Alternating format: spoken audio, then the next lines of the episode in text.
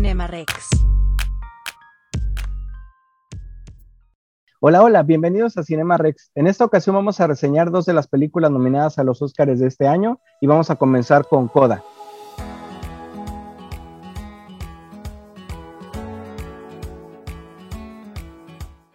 Esa película nos narra la historia de Rudy, quien es una niña que pertenece a una familia de sordos, papá, mamá y un hermano sordo, y ella es la única que puede escuchar de la familia. Y no solo eso, eh, también puede cantar y lo hace bastante bien. Eh, como en su predecesora, eh, la familia Belier, Rudy se va a enfrentar con la problemática de quedarse con su familia y servir como un traductor para ellos toda la vida o lograr el sueño de su vida que es cantar, cantar en las grandes ligas. Eh, me parece que la nominación no está muy justificada y que solamente se están eh, ligando un poquito al tema de la película, que es sordos, que están hablando como de eh, personas con discapacidades o capacidades diferentes, y pues básicamente se están colgando de eso nada más para, para hacer la nominación.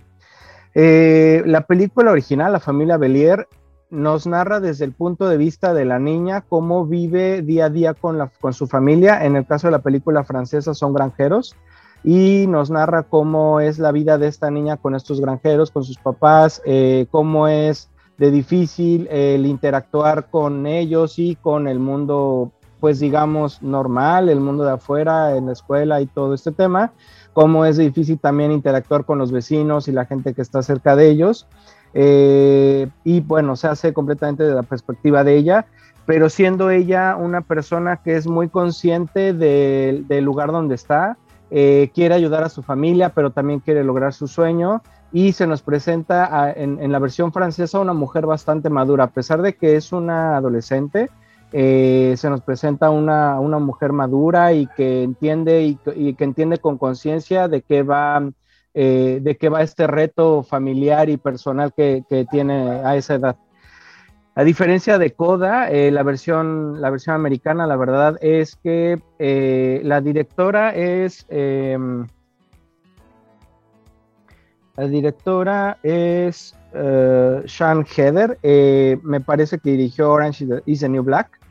Em, y la verdad es que el trabajo de dirección de la película es pésimo. Eh, tiene un buen trabajo de fotografía eh, y, por ahí sí se reflejan muy bonitas escenas del lugar donde viven ellos y atardeceres, el mar, porque en la, versión americana son, son pescadores, no son granjeros, eh, el mar, cómo pescan, todo eso se refleja bien, pero me parece que la directora y escritora del guion no terminó de entender bien el tono de la película francesa y se agarra únicamente del tema de los sordos, se agarra únicamente de que son sordos, pobrecitos sordos, y más pobrecita niña, véanla, es una víctima, eh, cómo tiene que sufrir y cómo tiene que luchar contra todo, pero va a salir adelante. Eh, y, la verdad es que al final del día, eh, a pesar de que la actriz es sumamente carismática, el personaje que ella interpreta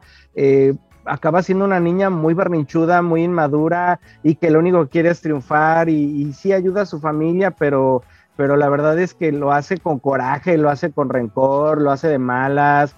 Eh, y, y, sí se nos presenta otra vista de esta historia que, que es mucho más desde un punto de vista de una víctima, de una víctima que está ligada a, gente con capacidades diferentes, más que a una mujer madura, em, empoderada, que, que se impulsa hacia adelante, que quiere lograr algo, con o contra lo que ella tiene como circunstancias y en ese sentido sí la veo muy lastimera. Es una película que le apela mucho a que, a que simpatices con la niña, pero porque pobrecita, porque es una víctima, no tanto por las características que ella tiene únicas, que son, que son bastante especiales, sino porque la lectura que le da la directora es de una niña víctima eh, me parece que la actriz sí entendió bien la película francesa y, por momentos sí intenta y, lo logra con su carisma ser muy simpática y, conectar mucho con, el público.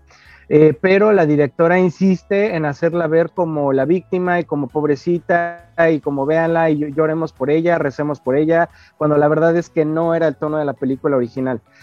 Eh, la dirección tiene unos problemas tremendos de ritmo. Eh, hay un par de escenas por ahí. Resulta que Eugenio Derbez es el, maestro de canto de la escuela donde va esta niña. Eh, y hace, hay dos momentos en la película o dos escenas donde hace audiciones para escoger a los niños o los muchachos que van a ser parte del coro. Basta con ver esas dos escenas para ver qué horrible, qué, qué, pésimo ritmo tiene la dirección de la película. De verdad es que es una escena muy simple que no tiene no pretende nada, nada más reflejarte cómo va a escoger niños.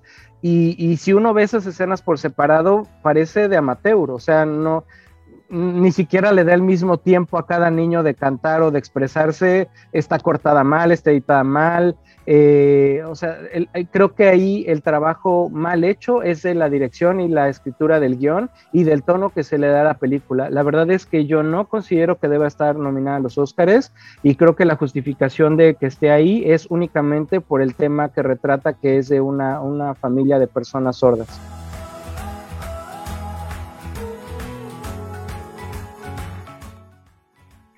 Como dato interesante, eh, la actriz que interpreta a Ruby, Emilia Jones, eh, tuvo que estudiar durante seis meses el lenguaje de señas, lo hace increíble. La verdad es que las actuaciones de la película son muy buenas, eh, principalmente la de ella y el papá. De hecho, el papá, que es el actor Troy, Troy Kotsur, está nominado como actor de reparto, lo hace muy bien. Eh, y creo que eso es lo que realmente levanta la película y con lo que realmente conectas, con la actuación de los personajes, pero no con el dibujo de los personajes ni con la trayectoria o el, arco que tiene cada uno de ellos. Eh, eh, me parece que es una película que al final del día se va a olvidar. es infinitamente mejor la familia Belier. Eh, tiene mucho más profundidad la película, los personajes y se enfoca desde un punto de vista mucho más adulto y maduro, cómo es enfrentar la vida desde el punto de vista que quiere hacerlo el director.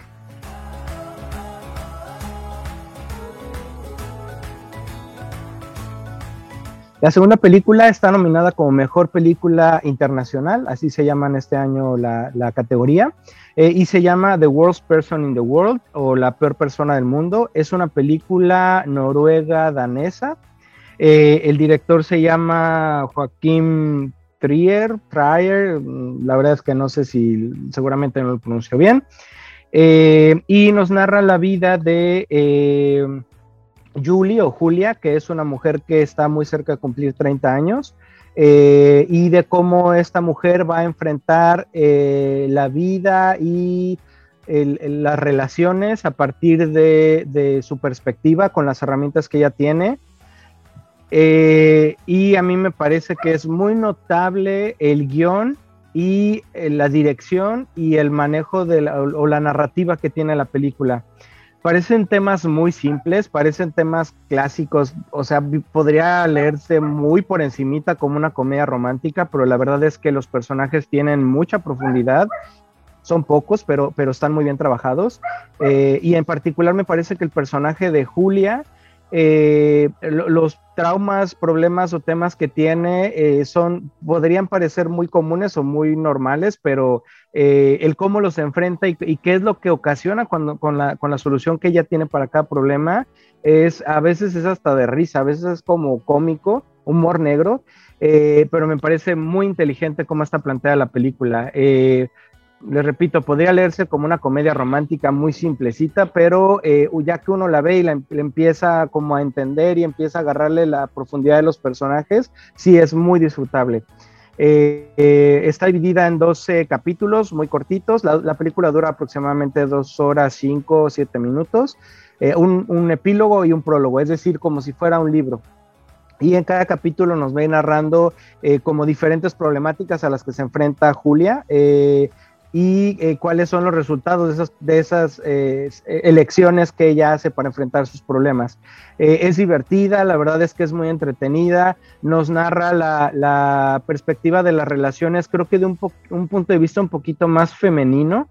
y muy contemporáneo, porque hay por ahí temas de Me Too, hay temas de cancelación y, cosas así que, que, pues están en boga, están en, en estos momentos muy, muy eh, muy en la mente de todos y creo que lo maneja de, de, una manera muy, muy inteligente. Es decir, no, no se queda como nada más en una crítica muy simple como lo es Don't Look sino que realmente hace una propuesta sobre de eso eh, una propuesta inteligente, una propuesta con razones y que creo que al final resulta una película muy, muy disfrutable. Esa película está en los cines y se la recomiendo mucho si es que tienen oportunidad de verla. Seguramente estará muy mencionada mañana en los Óscares y pues bueno, esperemos que, que le vaya bien el día de mañana. Eh, como dato curioso, seguramente lo, voy a pronunciar mal, pero eh, Renat Reins, que es la protagonista, Julia, eh, iba a dejar de actuar unos meses antes de que fuera seleccionada para hacer la película y se iba a dedicar en vez de la actuación a la carpintería, cosa que nada que ver, pero creo que eso hace que se refleje muy bien la, la personalidad de la actriz en el personaje que va a interpretar, porque definitivamente es una mujer que en muchos en muchos puntos de la película no sabe bien qué quiere y lo transmite de una manera muy auténtica y, muy entretenida. Es, es muy recomendable esta película.